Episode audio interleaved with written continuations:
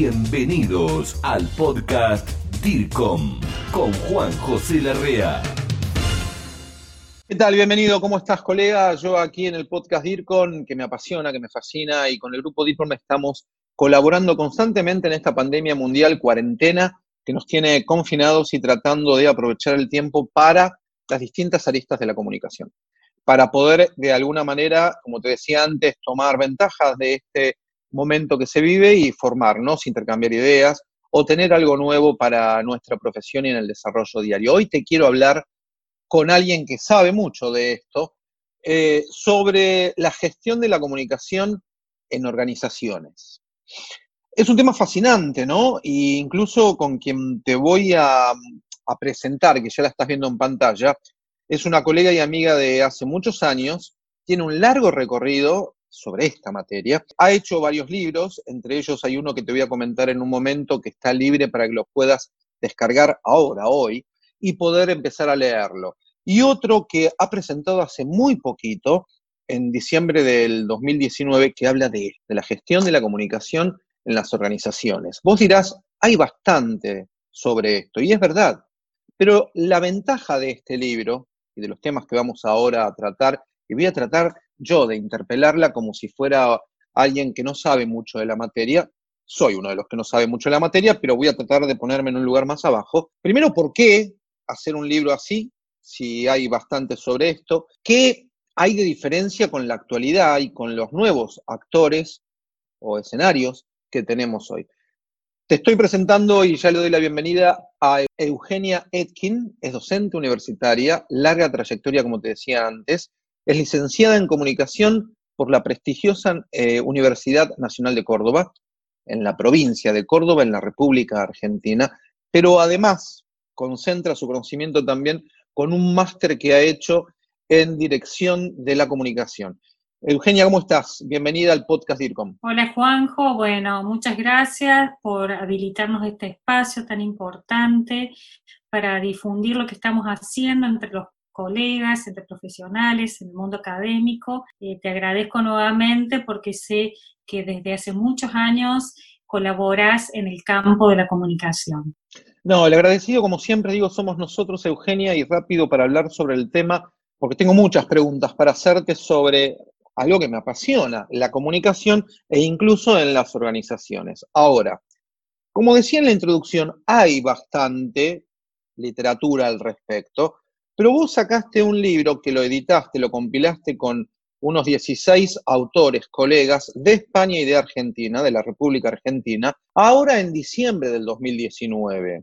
Esto me llama la atención y me pregunto, para después entrar en detalle en otras cosas, ¿qué tiene de diferente este libro, que ya la gente puede acceder, sobre la gestión de la comunicación en organizaciones que no tengan los anteriores? Y lo novedoso lo condensamos como en tres aristas. Una arista de, eh, de, tratar de actualizar los temas eh, relacionados con las nuevas tecnologías, es decir, cómo la nueva tecnología impactaba también en las organizaciones, específicamente en la comunicación de las organizaciones, en el rol del DIRCOM, que ya no era lo mismo que hacía 20 años atrás, que debíamos repensarlo. Y repensarlo implica también ver cuál es nuestra función en este sentido en las organizaciones. Ya no es el prensero que hace gacetilla, ya no es el relacionista público que intenta promover una eh, imagen de la, de la institución. Tenemos que repensarlo y fue un desafío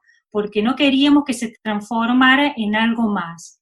Por eso convoqué a colegas para que reflexionáramos este, este análisis y no solamente a la luz de las nuevas tecnologías, sino también en, las nuevas prácticas de la comunicación. Cada vez diferentes instituciones eh, necesitan más de, responsables de comunicación y por eso en el libro podemos ver eh, cómo la comunicación institucional es visualizada desde instituciones diversas como cooperativas, ONGs, eh, desde, desde organizaciones ambientales, desde organizaciones de salud, para que cada una colaborara también en, esta, en este pensarnos. Revista DIRCOM, la revista latinoamericana de comunicación. Estaba reflexionando, digo, claro, por supuesto, yo cuando me, me inserté en este mundo de la comunicación, lo que básicamente hacíamos en los años 90, era más que nada prensa, relación con los medios de comunicación tradicionales, radio, diario y televisión.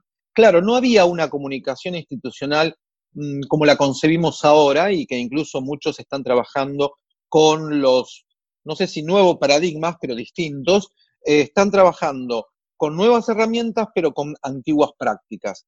Por ese lado, me encanta lo que estás diciendo y te iba a pedir que, nos digas qué encontraron en, el contexto social hoy, hasta que terminaron el libro, con respecto a cómo se estaba trabajando en el hoy con las nuevas tecnologías y si había un cambio por parte de los responsables del área de comunicación. Y por segundo lugar, me llamó mucho la atención porque nombraste medio ambiente, nombraste derechos humanos, nombraste nuevos escenarios que tal vez antes tenían relevancia, pero no como lo concebimos ahora. Y también qué encontraste por ese lado. A tu primera pregunta, eh, y coincido plenamente que en los 90 todos éramos prenseros, como le decíamos, es decir, solamente se pensaba que las instituciones apareciendo en la prensa era garantía de comunicación, hasta que vimos que no, que la prensa es una de las tantas herramientas, como lo es estrategia de lobbying, como son las acciones de responsabilidad social. Es decir, eh, dejamos de ver ese rol del comunicador o de los responsables de comunicación como instrumentistas, como solamente aportábamos en la técnica. Y, la técnica, hoy un chico de 15 años nos supera ampliamente si fuera por implementar tecnología. Esto es muy bueno lo que estás diciendo, Euge, porque tengo a muchos clientes, muchos, muchas empresas que asesoran, no solamente en la República Argentina, más que nada en el exterior, donde tienen a una persona de 17, 18, 19 años como sinónimo de juventud, conoce tecnología, conoce comunicación. Y la verdad es que a veces me, cuesta repetirlo y a estas alturas decir, no es que la juventud, el adolescente que sabe la utilización de la tecnología, conoce lo que significa la comunicación como bien titula tu, libro, la gestión de la comunicación. Exactamente. Porque si no es, eh, si uno confía solamente en la técnica, ponemos a cualquier adolescente y seguramente va, inclusive va a hacerlo mejor que nosotros. Pero ¿cuál es el punto de esto que vos has dado en la tecla? Es la gestión y la gestión implica planificación y la planificación implica pensar a la comunicación transversalmente. Esto ya parece inclusive una, una frase hecha de los 90, pero es volver al sentido inicial y jerarquizar a la labor de los comunicadores. No se puede dejar en manos de la tecnología la, especificidad de nuestra profesión, porque si no es claudicar también como, comunicadores. Es decir, nosotros debemos darle valor a, lo que hacemos y que implica analizar los contextos. Y aparte también, esto es algo que surgió del libro, es que estábamos pensando en un modelo de la comunicación de las organizaciones donde el emisor emitía mensajes eh, como si fuera, eh, como sin, sin, conocer el contexto, sin, sin determinar que toda comunicación en una institución es una conversación con otros. Bueno, lo que pasa es que también veníamos de, de, un paradigma anterior, que hablábamos de la radio, diario y televisión, donde, claro, como bien lo estás graficando, había un canal unidireccional, había un público que era un todo y donde hasta incluso no se segmentaba, fragmentaba, atomizaba, no se personalizaba. Y del, claro, el advenimiento de la, tecnología hace incluso que hoy esa conversación que también debería haberse dado eh, antes, pero se hablaba desde una tribuna y no había un diálogo, hoy ese, ese diálogo podría ser mucho más fuerte, mucho más rico y que esté compenetrado o integrando Vos decías planificación, una estrategia de comunicación compuesta por distintas tácticas y demás. A diciembre del año pasado, 2019, cuando terminaron el libro, ¿encontraste que todavía se insiste con antiguas costumbres a la hora de comunicar, a la hora de hacer comunicación en organizaciones? Me parece que se sigue dominando el modelo de, que, de información, de que las instituciones tienen que informar. Pues imagínate, en un mercado altamente competitivo, donde hay mucha mejor y más divertida información que la que dan las instituciones, uno como institución tiene que ver qué otro tipo de información da. Ya no está la gacetilla que hablo de, mí mismo, del evento que voy a hacer. ¿Quién me va a leer? No les importa. Entonces hay que pensar en nuevas estrategias, en nuevas prácticas, que, que, incluye todo un desafío, porque es más cómodo actuar con las que uno ya conocía, pero no van. Inclusive en esta época de pandemia, las organizaciones ¿qué dicen? ¿Qué van a decir? ¿Van a salir con publicidad institucional del siglo pasado hablando de sus productos y no pueden? Entonces, todas estas situaciones del entorno nos ponen en jaque. Y para ponernos en jaque, los comunicadores tenemos que pensar, tenemos que reflexionar que lo antiguo en, en términos de paradigma no va más. Y, y ese es el buen desafío, y ese es el desafío importante que nos, que nos convoca. Eh, Eugenia, en el libro Gestión de la Comunicación para las Organizaciones, además de la participación de autores de la República Argentina y España, ¿tiene alguna guía para aquel que diga me interesa eh, adquirir el libro y decir, bueno, tengo algún paso a paso de cómo hoy se debería realizar una gestión de la comunicación en las organizaciones? ¿Hay alguna clase de enseñanza o formación?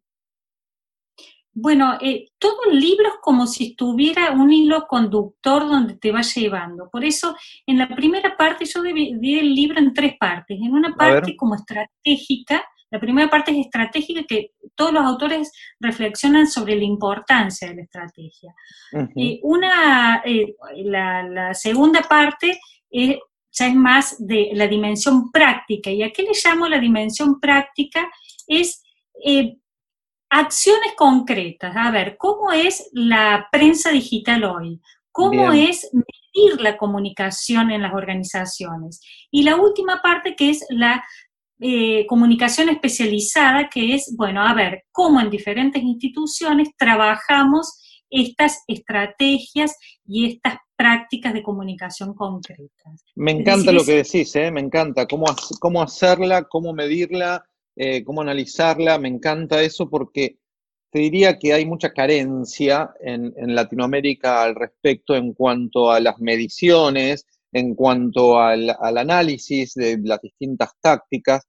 Eh, hay una... Mm, eh, pondera mucho más el tema de difundir o divulgar, depende de la formación que tenga cada uno, pero no la de la observación para el posterior análisis de cómo va esa comunicación y me encanta que este libro lo traiga.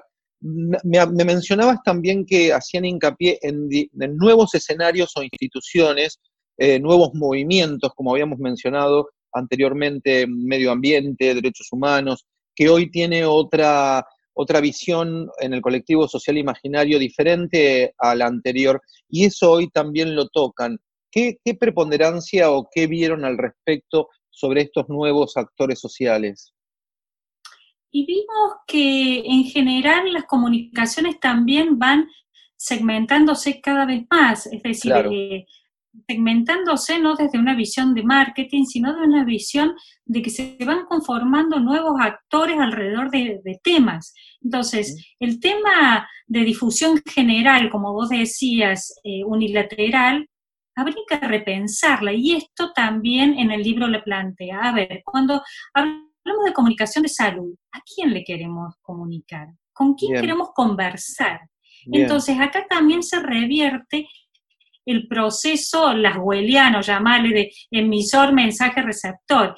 Y pensamos al revés, receptor, mensaje y emisor. Porque primero tengo que pensar en quién me quiere escuchar y qué quiere escuchar para después pensar lo que yo le voy a decir.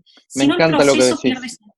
Me encanta pensar en los públicos, no en el público, pensar en los públicos, fragmentarlos, dividirlos, ver sus usos y costumbres, analizarlos, observarlos antes y ver no solamente qué quiero comunicarlos, ¿no? Pero corregime si estoy equivocado.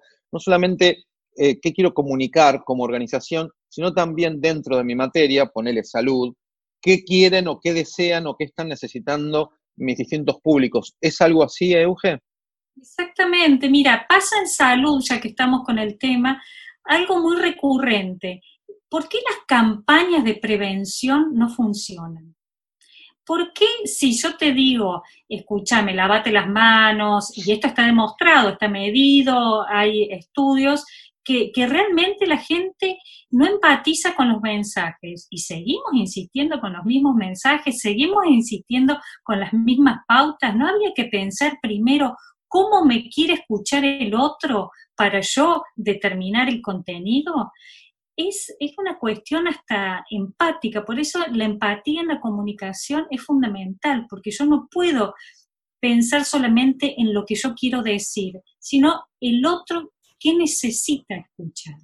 Decís que los fracasos en, en las campañas de prevención en el ámbito de la salud eh, se deben a una falta de análisis o observación primero, ¿no? Y análisis después de lo que se está necesitando o cómo el otro, los públicos a los que me voy a dirigir, desean o quieren consumir información.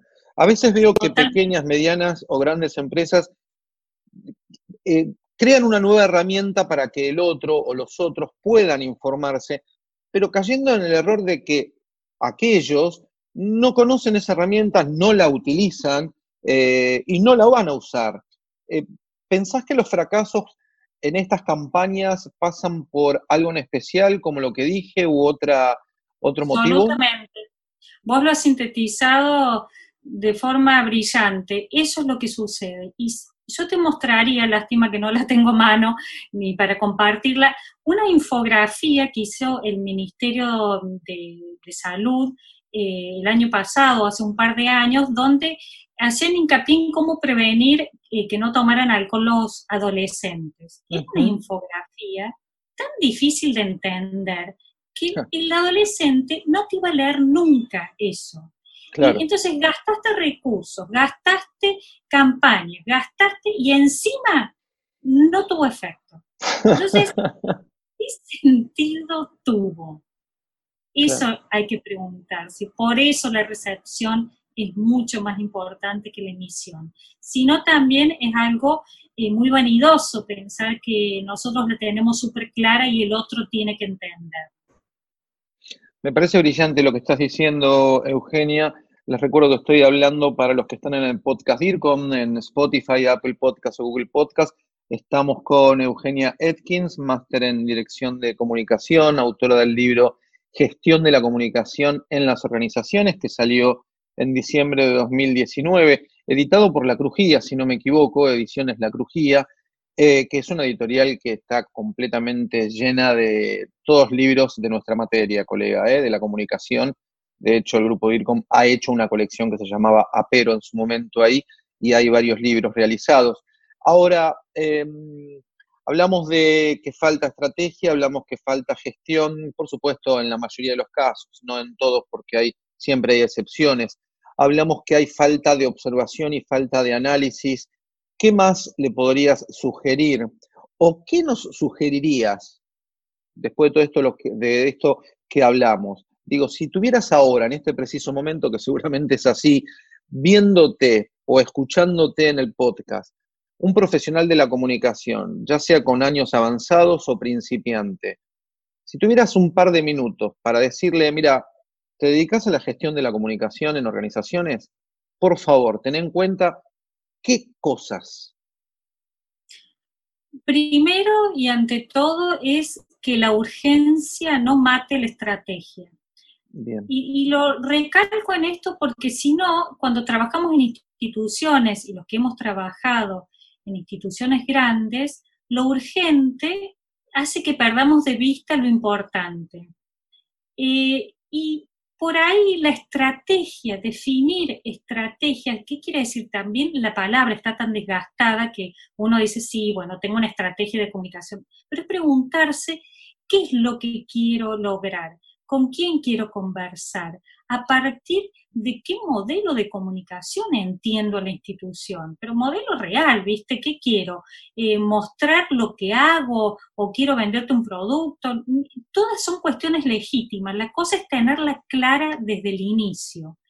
Y por último, pensar en la tecnología que, que me va a permitir eso, porque si no, estamos pensando siempre en la técnica, que es como decía una investigadora, es como que se piensa al, comunicador como que está en una línea, el último eslabón de una cadena o una línea de montaje, donde difunde nada más. Vos difundí, difundí, difundí y después hablamos. Y pensar que eso no ha dado resultados. Entonces, si lo que es planificar, definir qué es lo que quiero decir y en vez de hablar de comunicación, hablar de conversaciones. La conversación supone un diálogo, como lo que estamos haciendo ahora, supone una reflexión, supone acuerdos y desacuerdos, supone todas estas cuestiones que uno vive a diario, no es más que eso.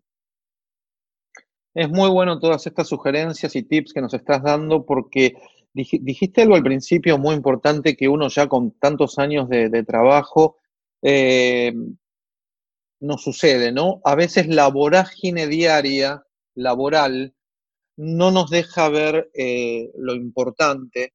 Eh, por otro lado, los directivos a veces solo presionan en divulgar o difundir.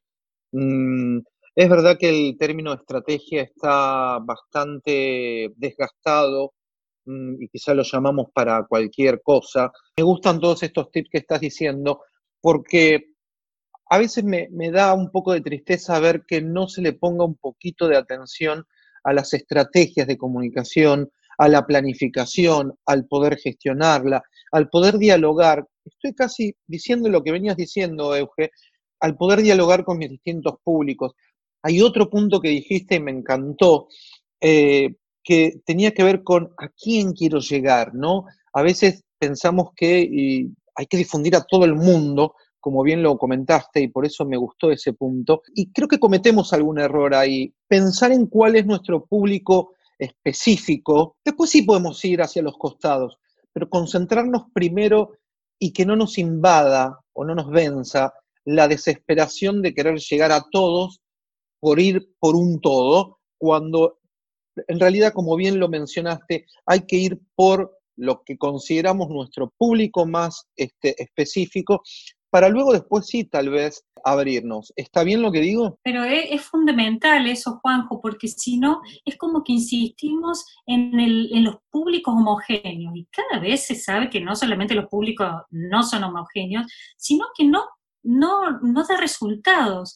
Entonces, mientras más conozcas, inclusive hay ejercicios de mapeo de públicos o mapeo de actores que te permite identificar no solamente y precisamente a cada público, sino qué quieres decirle a cada público, porque no todos los públicos quieren consumir la misma información de vos. Entonces decís, bueno, yo con el ministro con el, el, gobierno me quiero comunicar o le quiero decir esto, pero a la comunidad de mi provincia le quiero decir otra cosa. Y, y dentro de esa comunidad, ¿a qué otros actores, cómo dividir más? Mientras más pueda segmentar y esto una gran enseñanza es el Big Data, que nos, que nos da instrumentos para eh, segmentar cada vez más ah, con quienes hablamos. Es utilizar la técnica en una estrategia. Grupo DIRCOM, gestión del conocimiento latinoamericano en comunicación y por expertos latinos. Sí, tal cual. Es este, los públicos que comúnmente llamamos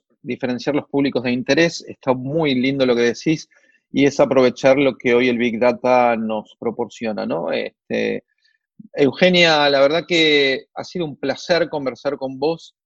Te agradezco mucho que nos hayas brindado este tiempo.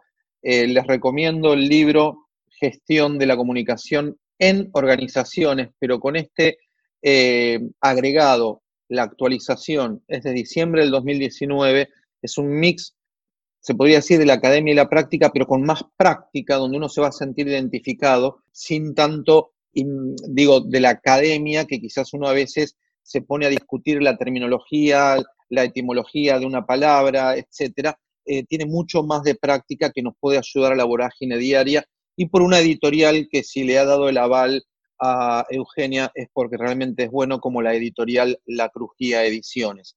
Eugenia, ¿cómo te puede contactar eh, cualquier colega que en este momento te está escuchando o viendo? ¿Algún correo electrónico, alguna red social, alguna página web? Sí, bueno, en las redes sociales no soy tan activa como lo declamo, pero bueno, eh, mi mail es eugenia etkin, e t k i n arroba gmail.com. Sí, está acá abajo escrito en este momento. Buenísimo, que nos permite interactuar para, bueno, para seguir construyendo y pensando en conjunto la gestión de la comunicación. Te mando un muy fuerte abrazo, Dir, con mucha pasión por la comunicación, como nos estuviste contagiando en este momento, y te agradezco en el alma, colega y amiga, por este ratito. ¿eh? Te mando un fuerte abrazo. Gracias, Juanjo, y valoro tanto todos los espacios que construís, son participativos, siempre sumás, y te agradezco muchísimo que me hayas convocado. Esto fue el podcast DIRCOM, pasión por la comunicación y la gestión. Grupo DIRCOM. Hablamos de comunicación en español. Hasta la próxima.